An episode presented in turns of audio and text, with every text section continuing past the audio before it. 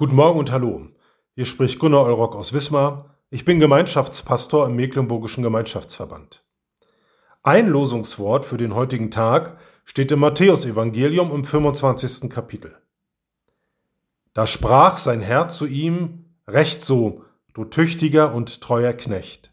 Du bist über wenigem treu gewesen, ich will dich über viel setzen.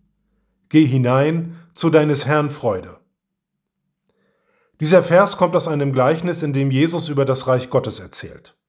Das Reich Gottes, so kann man das verstehen, ist nicht durch Passivität zu erreichen. Gleichzeitig hilft mir dieser Vers aber auch, wenn ich über Begabungen nachdenke. Ich selber muss sagen, dass ich überzeugt bin, dass jeder von uns begabt ist. In dem Wort Begabung steckt ja die Gabe mit drin und damit auch der Geber. Begabungen kommen von Gott.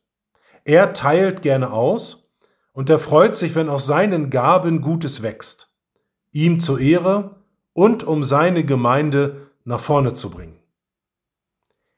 Damit das gelingt, ist es eine gute Idee, wenn man einfach mal anfängt und nicht dem Fehler unterliegt, auf die zu schauen, die vielleicht viel besser sind oder mehr können.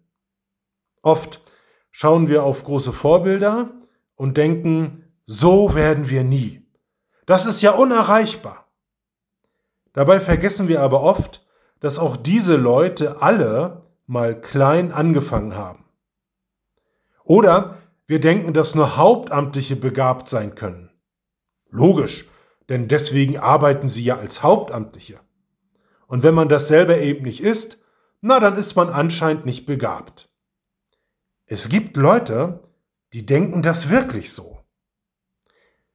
Aber gerade in unseren landeskirchlichen Gemeinschaften soll es ja anders laufen. Wir sind eine Bewegung von Ehrenamtlichen. Und das nicht nur beim Kuchenbacken oder Kaffeekochen. Nein, nein, in allen Belangen, bis hin zur Verkündigung. Vielleicht denkst du gerade, ja, das ist aber auch ganz schön anstrengend. Bei allem, was der Alltag so bringt. Stimmt. Anstrengend kann es sein. Es kostet Kraft. Und manchmal muss man sich wirklich dafür entscheiden. Aber es liegt auch eine Verheißung darauf.